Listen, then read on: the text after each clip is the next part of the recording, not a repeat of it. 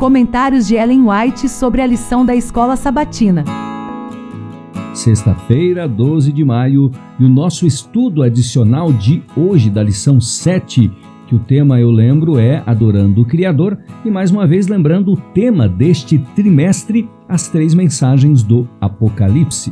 Como estudo adicional, o texto da meditação para conhecê-lo do dia 13 de setembro, uma meditação de 1965, página 262, e o tema é Conhecer a Deus. E lemos o verso que está em Isaías 54, 10. Porque as montanhas se desviarão e os outeiros tremerão, mas a minha benignidade não se desviará de ti, e o conserto da minha paz não mudará, diz o Senhor, que se compadece de ti. Não devemos pensar em Deus apenas como juiz, esquecidos de que é nosso amante Pai. Coisa alguma pode fazer maior dano à nossa mente do que isso, pois toda a nossa vida espiritual será moldada pela ideia que fazemos do caráter divino. Ora, aproveitemos as preciosas oportunidades para nos familiarizarmos com o nosso Pai Celeste, que amou o mundo de tal maneira que deu seu Filho unigênito, para que todo aquele que nele crê não pereça, mas tenha a vida eterna. O verso conhecido de João 3,16. Maravilhoso amor este, que levou Deus, o Deus infinito, a facultar a prerrogativa de aproximar-nos dele, dando-lhe o nome de Pai Nenhum pai ou mãe poderiam estar mais fervorosamente com o filho errante do que aquele que nos criou o faz com o transgressor. Nunca uma criatura humana, por mais interessada e amável, seguiu o impenitente com convites tão ternos. Sua palavra acha-se empenhada, fugirão as montanhas e as colinas serão removidas, mas a sua bondade não se desviará de seu povo, nem se removerá o conserto de sua paz. Ouve-se-lhe a voz, com amor eterno te amei. Jeremias 31:3.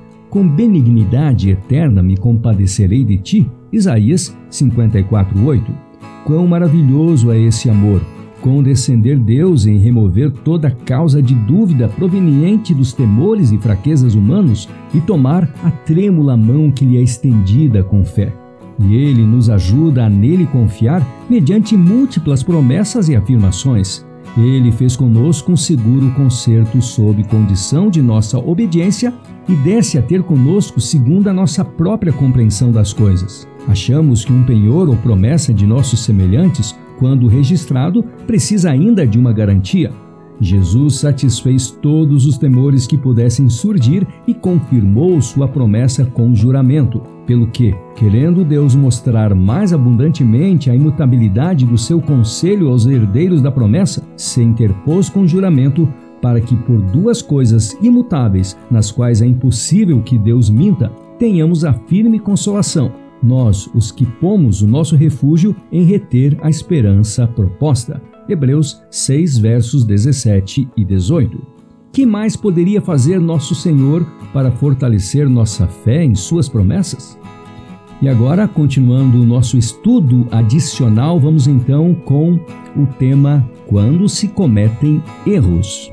Da meditação Olhando para o Alto, do dia 8 de maio, página 136.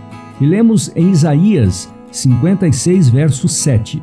Deixe o perverso o seu caminho, o iníquo os seus pensamentos. Converta-se ao Senhor, que se compadecerá dele, e volte-se para o nosso Deus, porque é rico em perdoar. Embora um véu oculte o futuro, tendes um conhecimento das misericórdias do Senhor no passado. Não permitais que dificuldades vos desanimem. Tendes passado por provas e sereis chamadas a passar por provas novamente. Tendes passado por experiências não inteiramente agradáveis e essas experiências podem ser repetidas. Tentações têm sobrevindo a vós e tentações ainda sobrevirão. Não sabemos o que está diante de nós, mas sabemos que temos o privilégio de confiar nossa alma a Deus como a um fiel Criador. Agradeçamos a Deus por termos um refúgio na provação. Lembremos-nos de que Cristo é uma ajuda presente em todo tempo de necessidade. As promessas da palavra de Deus são ricas, plenas e gratuitas. Deus está conosco, Ele cuida de nós. Deus nos é revelado em Cristo. Nosso Salvador é a imagem do Deus invisível. Oh, quão próximo do céu podemos estar! Quem me vê a mim, vê o Pai. Cristo declarou em João 14:9. Não permitamos que nenhum negócio mundano absorva nossas energias. Não permitamos que nada ocupe o lugar que Deus deveria encher. Precisamos ter períodos de descanso tempo posto à parte para meditação e oração e para refrigério espiritual.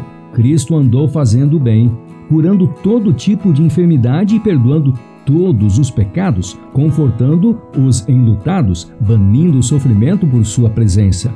Contemplemo-lo, a compaixão e a bondade do próprio Deus. Busquemos o Senhor, nunca vos esqueçais de que sois os filhinhos de Deus. Recusai preocupar-se com aquilo que não podeis evitar. Se cometeis erros, ide ao compassivo Salvador e pedi-lhe perdão.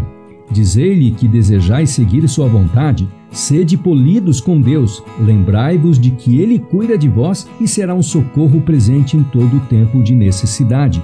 Suas misericórdias são sobre todas as suas obras. Salmo 147, verso 9. É nosso privilégio abrir nosso coração e deixar o Salvador entrar. Louvemo-lo pelo resplendor de sua presença, levemos a luminosidade de seu amor em nossas fisionomias e traduzamo-la em nossas palavras. Então sua alegria estará em nós e nossa alegria será completa. O fôlego da vida mais elevada deve ser soprado em nossas atividades. Isto nos unirá uns aos outros e a Deus. O amor de Cristo precisa advir à nossa experiência. Então, amaremos um ao outro como Cristo nos amou. Encerramos então nosso estudo da lição de número 7 e a próxima lição tem o tema O Sábado e o Fim. Aguardo você então amanhã, sábado, para iniciarmos o estudo da lição de número 8. E desde já eu desejo a todos um bom dia de preparação e um feliz sábado.